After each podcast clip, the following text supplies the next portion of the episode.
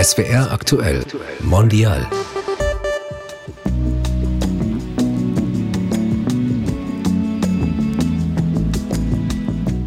das Beisammensitzen, miteinander was zu essen auch, das gehört eigentlich zu wesentlichen Kern des Koreanerseins, sag ich mal. Also vor der Corona zumindest. Es war am Sonntag normal, dass man zur Kirche geht und nach dem Gottesdienst wird auch gemeinsam gespeist. Und dieses Miteinander führt auch dazu, dass man den Kirchengang nicht nur auf rein christlichen Glaubensgründe vielleicht reduziert, sondern es gehört dazu auch das soziale Miteinander. Hallo, ich bin Leonore Kratz und ihr habt gerade Byung-Hak Kim gehört. Er ist Kirchengemeinderat der evangelisch-koreanischen Nambu-Gemeinde in Stuttgart. In der koreanischen Gemeinde spielt die Musik eine ganz große Rolle. Darüber wollen wir sprechen und auch ein bisschen Musik hören. Dies ist die zweite Folge unserer Reihe Muttersprachliche christliche Gemeinden in Deutschland. Herr Kim, schön, dass Sie da sind. Hallo. Ja, guten Tag. Freue mich auch, dass ich hier sein darf. Zum Kennenlernen stellen wir unseren Gästen am Anfang immer so ein paar Fragen beziehungsweise so halbe Sätze und da würde ich Sie bitten, dass Sie die einfach vervollständigen. Okay. Mein Glaube ist mir wichtig, weil weil das ein Stück meiner Identität ist. Wenn ich mir Gott vorstelle, dann denke ich an Punkt Punkt Punkt an einen Vater, der lieb ist und gut mit mir meint. Schön. Ähm, ein Gottesdienst ist gelungen, wenn wenn jeder am Ende des Gottesdienstes das Gefühl hat, dass er gesegnet worden ist. Bevor wir jetzt gleich weitersprechen, Herr Kim, müssen wir einmal vielleicht für unsere Zuhörerinnen und Zuhörer klären, wer denn eigentlich die evangelisch-koreanische Nambu-Gemeinde ist und seit wann es sie gibt. Meine Kollegin Claudia Barthe hat das mal kurz und knapp zusammengefasst. Zur evangelisch-koreanischen Nambu-Gemeinde gehören rund 300 erwachsene Mitglieder und 70 Kinder. Sie feiern in der Stuttgarter Friedenskirche Gottesdienst. Auch in Göppingen, Trossingen und Tübingen hat die Gemeinde Standorte. Nambu bedeutet einfach Süden, die Gemeinde im Süden Deutschlands. Sie wurde 1976 von südkoreanischen Krankenschwestern gegründet. Denn in den 60er und 70er Jahren kamen zahlreiche Krankenpflegerinnen aus Südkorea nach Deutschland. Seit 2000 2010 ist die Nambo-Gemeinde offiziell Teil der Württembergischen Landeskirche. In Südkorea sind etwa ein Drittel der rund 52 Millionen Einwohner Christen. Herr Kim, jetzt haben wir gerade über die Nambu-Gemeinde, über die ähm, Gemeinde im Süden Deutschlands ähm, gehört. Seit wann sind Sie denn dort aktiv? Also hier, ich bin in Stuttgart gekommen 2003, also mhm. ungefähr ja, fast 20 Jahre jetzt. Und seitdem bin ich auch aktives Mitglied in der Gemeinde. Das heißt, Sie kamen nach Stuttgart zum Arbeiten? Ja, also davor habe ich in Tübingen studiert und äh, dort in Tübingen haben wir ja auch eine Gemeinde der Nambu-Gemeinde. Dort war ich auch schon Mitglied und mit dem Berufsstart in Stuttgart bin ich dann gewechselt sozusagen zur Ortsgemeinde in Stuttgart. Ah, okay. Ja, das ist natürlich durch den Standort in Tübingen kannten Sie einfach schon die Gemeinde und konnten einfach ganz problemlos switchen. Genau. Und ähm, wie war denn dann Ihr erster Eindruck von der Stuttgarter Gemeinde da in der Friedenskirche? Ja, also wie Sie sagten, ich kannte ja schon die Stuttgarter Gemeinde dadurch, weil wir von, mit der Tübingen Gemeinde auch natürlich Austausch hatten, mhm. die Jahre davor. Äh, aber es war natürlich etwas anderes, wenn man jetzt vollständig dazugehört und jeden Sonntag auch die anderen Mitglieder sieht. Mein erster Eindruck war tatsächlich, äh, es ist deutlich größer als die Gemeinde in Tübingen und dadurch auch, sage ich mal, gab es auch mehr Leute kennenzulernen und auch vielleicht auch mehr Aktivitäten. Ja. Sie haben jetzt ja schon verraten, Sie haben in Tübingen studiert und sind dann zum Arbeiten nach Stuttgart gekommen. Sind Sie denn auch hier im Süden von Deutschland geboren? Äh, nein, also geboren bin ich in Korea. Mhm. Dort bin ich geboren und mit sieben Jahren kam ich nach Deutschland. Allerdings nicht hier äh, nach Süddeutschland, sondern ich bin aufgewachsen im Ruhrgebiet in Dienstlaken. Ah, okay. Was arbeiten Sie? Darf ich das fragen? Einfach, dass wir noch so ein ähm, Bild von Ihnen bekommen? Ja, mein Arbeitgeber ist Bosch. Ich arbeite bei mhm. Bosch in der Patentabteilung. Ich bin Patentanwalt von Beruf. Ah ja. Die Gemeinde, Sie haben ja dann schon kurz erzählt, ähm, Sie kamen dann eben in die Stuttgarter, ich will jetzt nicht Hauptzentrale sagen, aber so ja. die, nach Stuttgart in die Gemeinde und haben gesagt, da waren dann gleich schon viel mehr Mitglieder und vielleicht auch etwas mehr Aktivität. Ähm, welche Bedeutung hat denn die Gemeinde für Sie? Ich habe ja schon erzählt, dass ich ja äh, als Christ das als einen Teil meiner Identität sehe. Ja. Ich bin auch übrigens in eine christliche Familie hineingeboren mhm. worden. Insofern bin ich Zeit meines Lebens quasi zur Kirche gegangen, bin auch aktiv und insofern äh, ist für mich die Gemeinde oder der Gemeindebesuch auch ein selbstverständlicher Teil äh, meines Lebens, kann man sagen. Ich hatte eingangs schon gesagt, dass in der koreanischen Kirche die Musik eine ganz große Rolle spielt. Ähm, sind Sie auch verbunden mit der Musik? Singen Sie auch im Chor? Ich singe nicht im Chor, hm.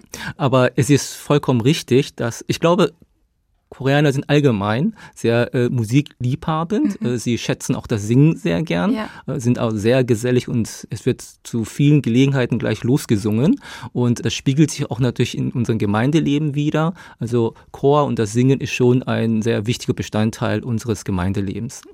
Ja, das klingt spannend und wie so ein koreanischer Gottesdienst denn jetzt eigentlich klingt, das weiß meine Kollegin Tiana Soric. Sie hat nämlich die koreanische Gemeinde in Stuttgart besucht. Ich bin tatsächlich erstmal fast an der Kirche vorbeigefahren, weil die von außen eigentlich gar nicht wirklich aussieht wie eine Kirche. Es gibt nur diesen alten Kirchturm mhm. und ein wirkliches Kirchengebäude gibt's gar nicht. Das wurde nämlich im Zweiten Weltkrieg von einer Fliegerbombe zerstört.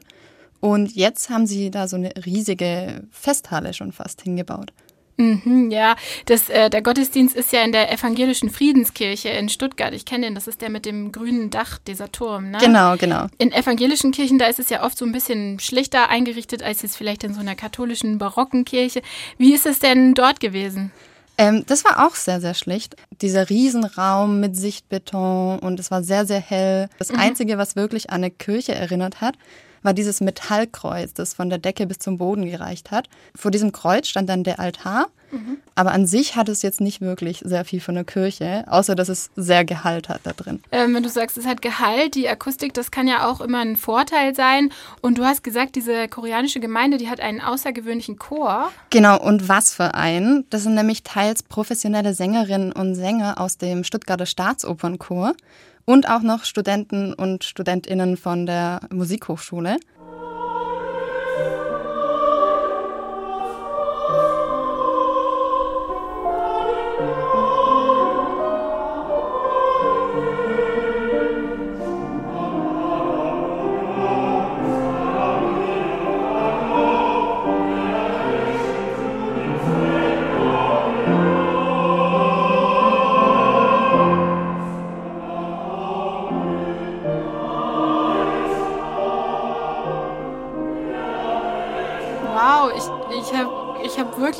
Bisschen Gänsehaut und ich habe das Gefühl, ich bin eher im Konzert als im Gottesdienst. Ja, genau so hat sich das auch angefühlt. Und es war auch irgendwie, hat es sowas sehr, sehr Himmlisches. Da stand dieser ganze Chor in so weißen Gewändern, so ein bisschen wie Ministranten in der katholischen Kirche.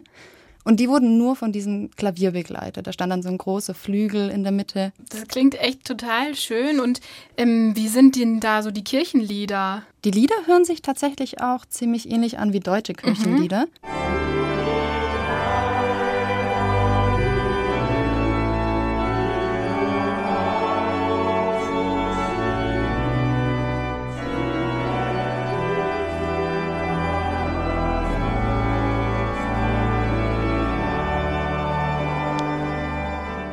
Also man hört ja auch, dass die Orgel gespielt wird und die Gemeinde auch richtig gerne mitsingt. Und das hat einem schon so ein bisschen so ein heimeliges, heimeliges Gefühl gegeben, mhm. weil es einem so bekannt vorkam. Wie hast du denn den Gottesdienst an sich wahrgenommen?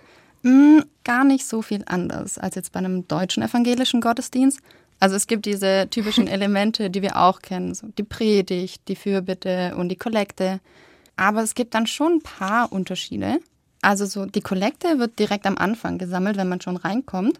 Da steht dann so eine große Holzbox und die hat mich so ein bisschen an eine Wahlurne erinnert und ich wusste auch gar nicht am Anfang, was es eigentlich ist. Und die Predigt ist sehr lang. Also mhm. die ging fast eine Dreiviertelstunde und da war die Stimmung dann auch sehr, sehr ernst. Hey, 그래도 공짜인데. 잠시 후 승무원은 커피를 가지고 왔습니다. 저도 좋아서 대답했죠. 필레당 일 프로이드리카이. 그 사람도 웃으면서 인사를. Und immer wieder kamen dann aber auch so diese deutschen Einwürfe, wie ins, das. Ins Koreanische rein quasi. Genau, wie, genau. Wie süß. Ja. Also es gab äh, Getränkeliste oder vielen Dank für Ihre Freundlichkeit. Und da hat die Gemeinde dann auch wirklich immer mitgelacht. Und was mich auch sehr fasziniert hat, ist, dass die Gemeinde sehr, sehr interessiert zuhört. Also sie sind sehr, sehr ruhig. und ich habe das wirklich auch so in einem anderen Gottesdienst noch nie erlebt. Und sag mal, ähm, das Gemeindeleben, ähm, das ist ja auch sehr stark bei dieser Gemeinde. Wie hast du denn die Menschen so wahrgenommen? Also zum einen waren die alles sehr, sehr jung. Es gab sehr viele junge Familien mit Kinderwegen, Jugendliche und auch so vereinzelt ein paar ältere Leute. Und ähm, die haben sich alle untereinander gekannt. Also nach dem Gottesdienst war dann auch ein Gemeindefest auf diesem Platz vor der Kirche. Und da standen dann alle in Grüppchen und haben sich unterhalten. Und es hatte was extrem familiäres. Und es kam auch direkt eine Dame auf mich zu und hat mir einen Hotdog angeboten. Also alle extrem gastfreundlich. Und ein Mann, mit dem ich gesprochen habe, der ist schon seit längerem hier und der war früher auch mal in deutschen Gottesdiensten. Da, also seine Einschätzung war, dass das Gemeindeleben da gar nicht so viel anders ist, aber ihm hat dieses Zuhausegefühl gefehlt. Ja, das kann ich mir sehr, sehr gut vorstellen, dass wenn man dann eben in so einen muttersprachlichen Gottesdienst geht, da macht dann die Sprache sicher auch einen großen Unterschied, oder? Ja, auf jeden Fall. Er hat es dann damit verglichen, wie wenn er mit seinen Eltern spricht. Da kann er sich in der Muttersprache einfach ganz, ganz anders ausdrücken und es fällt ihm viel leichter. Und das Gleiche hat er auch beim Beten. Mhm. Und sicher auch beim Singen, ja. Genau.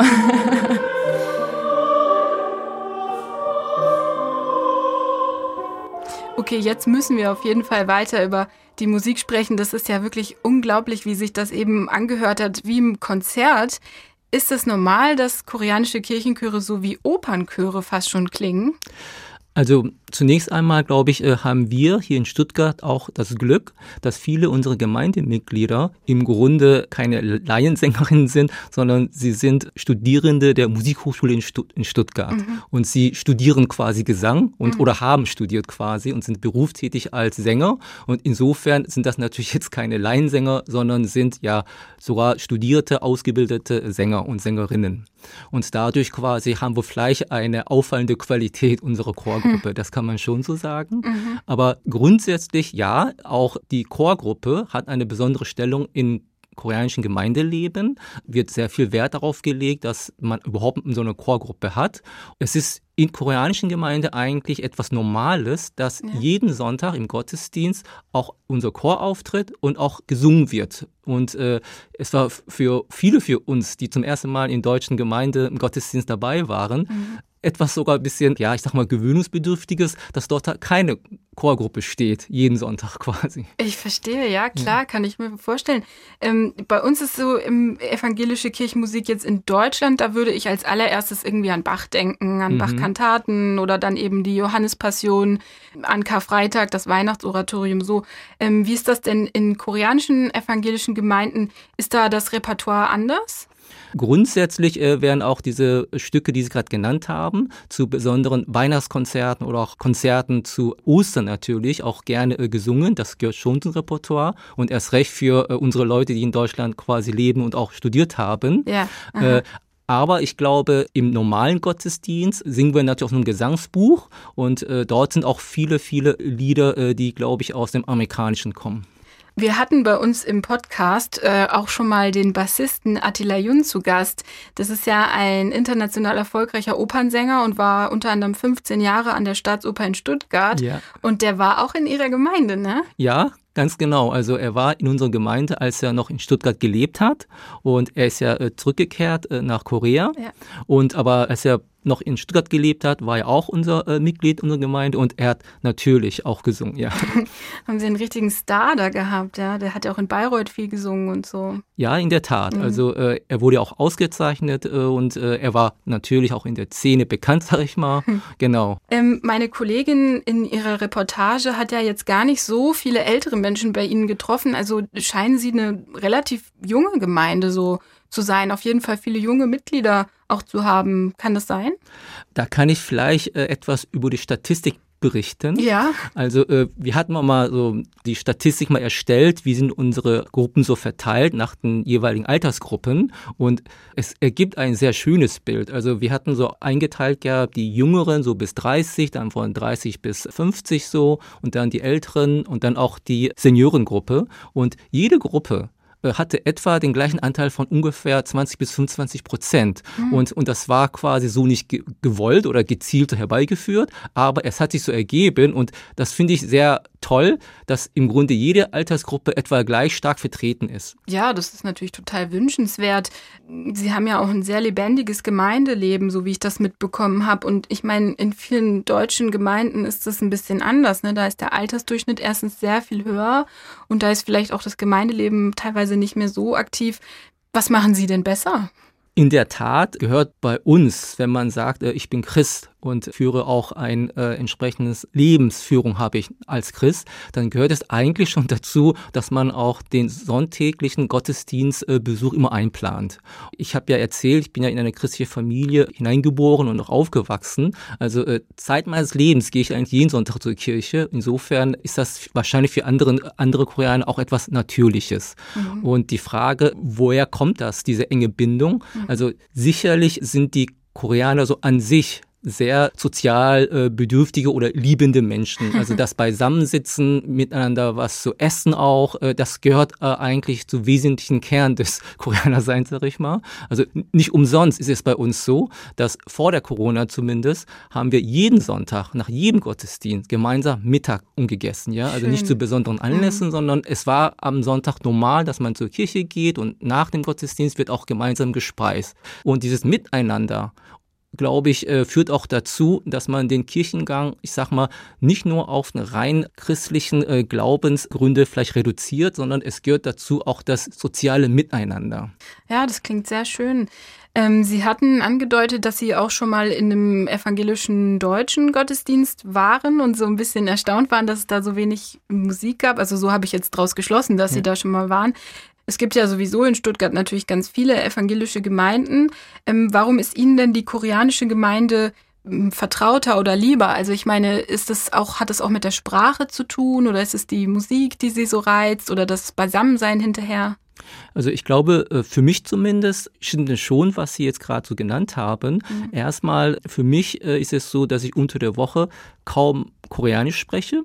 Äh, mhm. und wenn ich am Wochenende durch den Besuch am Gottesdienst die Möglichkeit habe, auch meine Sprache mal zu benutzen, dann freut es mich quasi, dass ja. ich dann auch mal, ja, ich sag mal in Anführungszeichen, unter Landsleuten tatsächlich meine Muttersprache noch sprechen kann. Das ist sicher für mich sehr angenehm.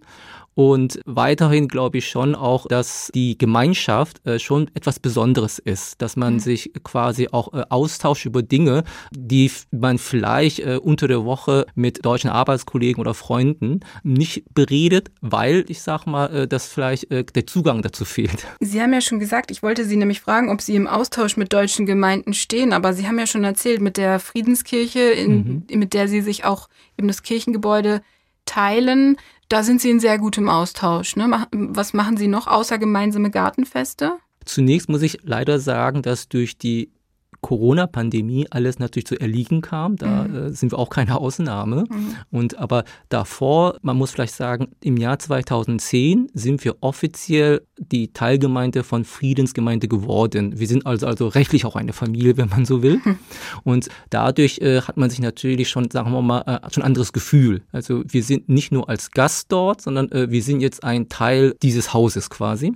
Und äh, dadurch haben wir verschiedene ja, Projekte gemeinsam geplant geplant und durchgeführt und neben den Gartenfesten, die wir gemacht haben, haben wir auch zu besonderen Anlässen offene und gemeinsame Gottesdienste gemacht. Das ist ein Versuch, sage ich mal, dass beide Gemeinschaften sich auch im Gottesdienst miteinander den Gottesdienst feiern, sich kennenlernen und auch danach quasi durch gemeinsames Essen sich auch wirklich kennenlernen und näher kommen. Ähm, haben Sie denn als Gemeinde Kontakt nach Südkorea?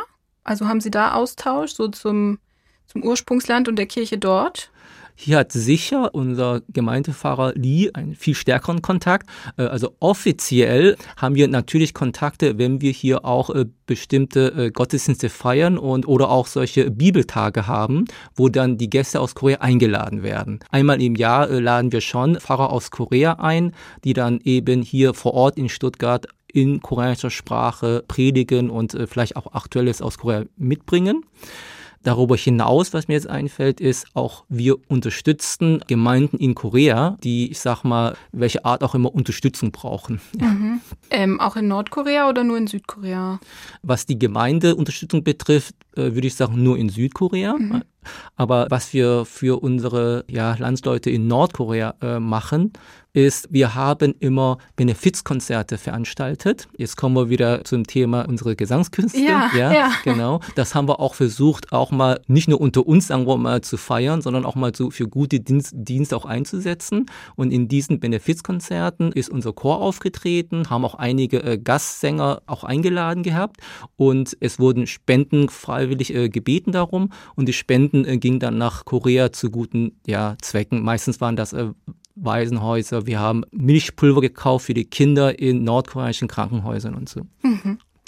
Wie ist denn das bei Ihrem Pfarrer in Ihrer Gemeinde? Ist er eine Autorität? Ist das jemand, wo man sich Rat und Tat holt? Also so wie ich das jetzt eher noch von früher kenne oder vielleicht noch vom Dorf, dass der Pfarrer so richtig noch so eine, so eine Promi-Person fast ist?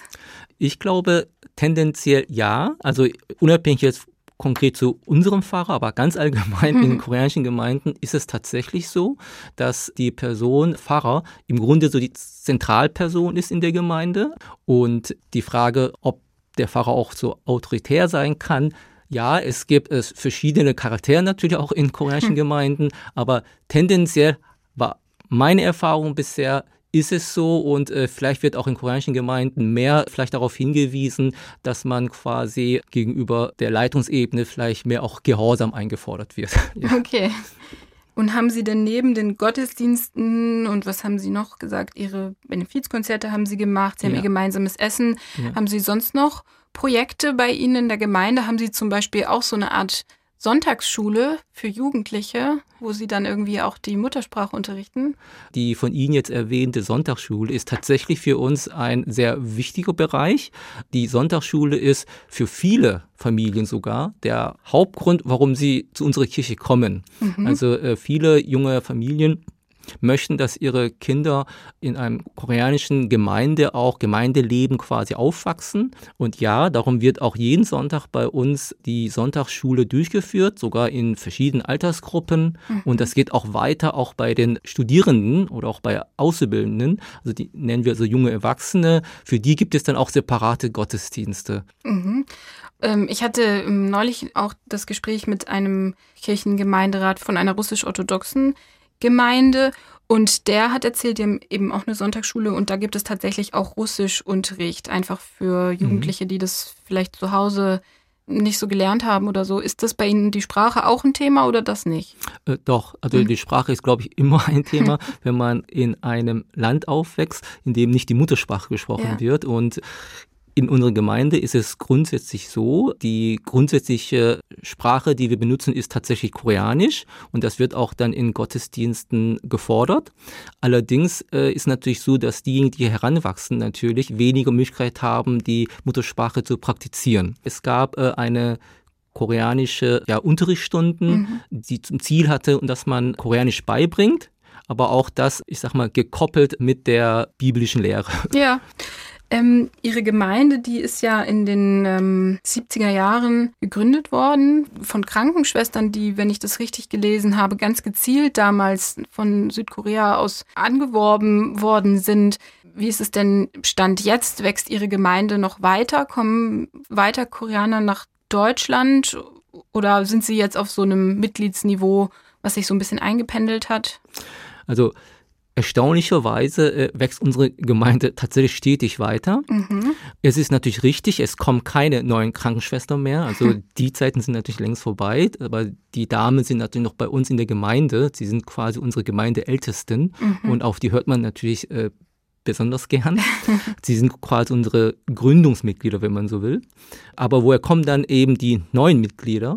Zum einen, wie ich sagte, sind es viele Studierende, die nach Deutschland kommen ja. und hier mhm. studieren. Ich habe schon mal die Musikhochschule genannt, mhm. aber neben diesen Fachrichtungen haben wir auch natürlich viele Studierende aus den technischen Studiengängen, die auch hier studieren und dann äh, Sonntag zu uns in die Gemeinde kommen. Daneben haben wir auch tatsächlich also junge Familien, die in Deutschland einfach einen neuen Job gefunden haben. Mhm. Und diese Familien quasi bilden auch so eine Art ja, Rückgrat unserer Gemeinde. Das sind natürlich solche Familien, die aktiv beitragen zu unserem Gemeindeleben und unsere Gemeinde am Leben erhalten. Mhm. Ja, schön. Herr Kim, wir kommen jetzt schon zum Ende unserer Sendung und ich würde Sie gerne noch fragen, ob es etwas gibt, was Sie sich für die Zukunft Ihrer Gemeinde wünschen. Ich wünsche mir, dass wir als Gemeinde vielleicht noch unsere Identität noch ein bisschen schärfen können.